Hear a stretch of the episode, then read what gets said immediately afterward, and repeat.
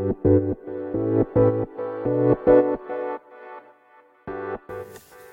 はようございます。こんにちは。そしてこんばんは。久保チャンネル、久保ちです。今日で5月おしまいです。早いなーって感じですね。うん、今年のゴールデンウィークがね、あの、去年続いて行動制約がある中で始まってね。もう5月終わって梅雨入りですけども、うん、皆さんにとってこの5月はどんな月だったでしょうかね。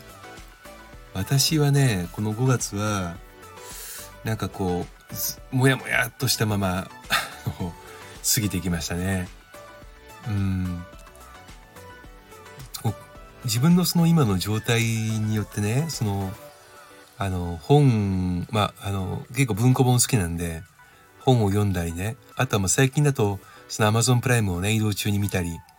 するんですけども、あの前にねそのモヤモヤしてる時にこれを見たらすっきりしたなとかこの本読んだらなんかこう気分が晴れたなっていうものってあるじゃないですか。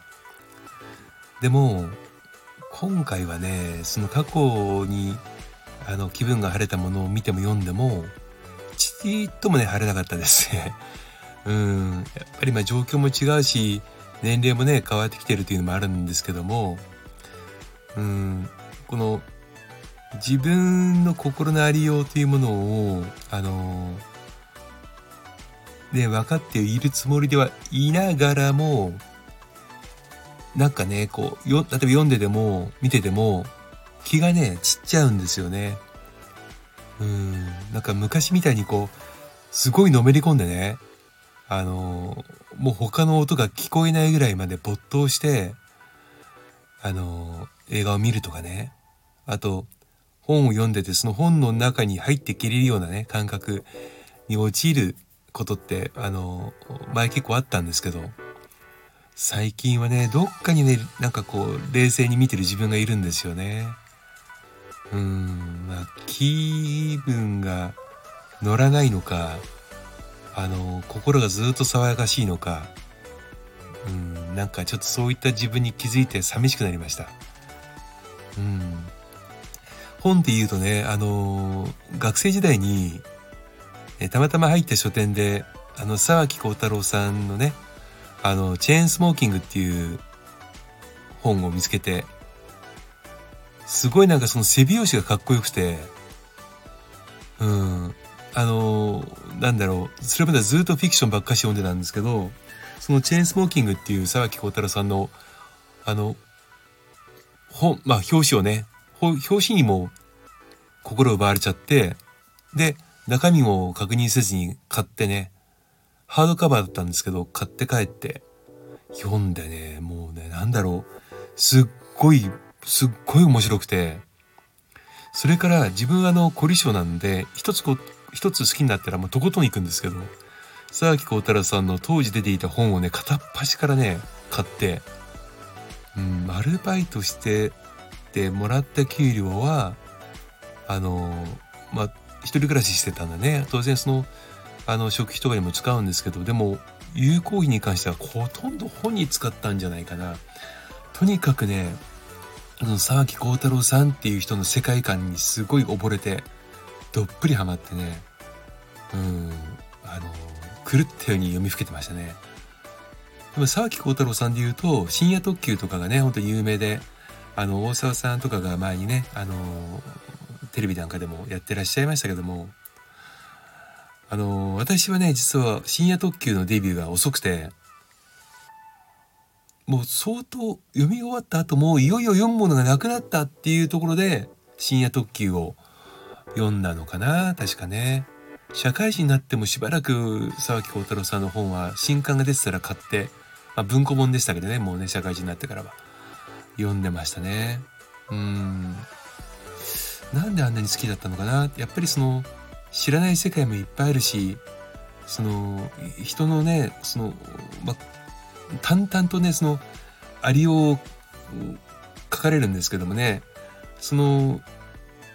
主観が入らない書き方にすごく惹かれて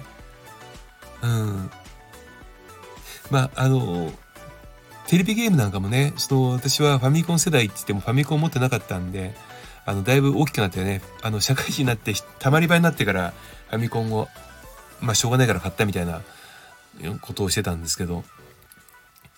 昔のそのファミコンって、まあ、8ビット、まあ、それからね、あの16ビットとかって上がってきましたけど、まず表現できる色が少ないし、あの容量も少ないから、あの、ほとんどがプレイヤーのもうイメージに委ねられるじゃないですか。どこまで想像できるんだみたいなね。うん、それがだんだんと能力がね、そのマシン能力が上がってきて、ね、その画素数も上がり、で CG になり、ね、なってくると、もうそこに想像を挟む余地がだんだんだんだんなくなってくるんですよね。うん。そうするとね、なんか全然集中できないんですよ。うん。感情移入ができないっていうのかな。なんかね、そんな感じです。だから、あのもう凝りに凝った、凝りに凝った作品を見るよりも、多少ちょっと荒い作りの方が面白かったり、うん、これ多分私の性格の問題だと思うんですけどね。うん、ありましたね。うん。私はあの、プロパーでね、セガっていう会社に入って、あのゲームのセガっていう会社に入ってね、あの、その、ま、ファミコンも持ってなかった人間ですから、なぜセガに入ったのかっていうのがあるんですけど、まあ、あの、本部にね、移動できる前は現場、まあね、いわゆるゲームセンター、まあアミューズメントセンターって言うんですけど、アミューズメント施設に配属になってから、あの、いやおうなしにその新作とか旧作を見るわけじゃないですか。うん。で当然そのプレ、プレイをされるね、方も、あの、見てたりする、まあ見るんですけど、あの頃って、なんかこう独特の世界観があってね、うん、なんか、なんだろうな、まあ、その限られた中で、うん、最高を目指すみたいなね、まあどこまでうまく作れるのかっていうのが、多分そのクリエイターさんとかプログラマーさんの、まあ技術力だったと思うんですけども、そのなそのうちにね、なんかお金をかければいいものができるっていうね、ある程度いいものができますよっていう時代にね、ちょっとまあ語弊があるかもしれないけど、なってきちゃうと、うん、まあ昔を知ってる人間からするとね、なんか、ああ、想像力奪われちゃったね、みたいなね、ちょっと感じがして、えー、切なくなりました。うん。まあ、本とかもひょっとしたら、その、昔読んでた時よりも、頭の中に、まあ、増えなくてもいい知識が増えちゃったり、しなくてもいい経験とかもしちゃったりしてね。うん。そこに自分の世界を映すことができなくなっちゃったのかななんて、まあ、こじつけですけどね、思ったりします。これからね、梅雨に入ると、あのー、もう本当に、通勤時間なんかもね、あのー、無駄にね、えー、過ごすの嫌なんで、本を読んだりね、あのまあ、映画見たりっていう風になってくるんですけど、まあ、どんな映画に今度ハマるのかなってね、あの、なんかハマる映画あったら教えてほしいですし、まあ、こんなちょっとめんどくさい久保地ですけど、この本面白いよみたいなものあったらね、ぜひ教えていただければな、なんて思います。はい。えー、今日はこんな感じです。ありがとうございました。久保内でした。それではまた。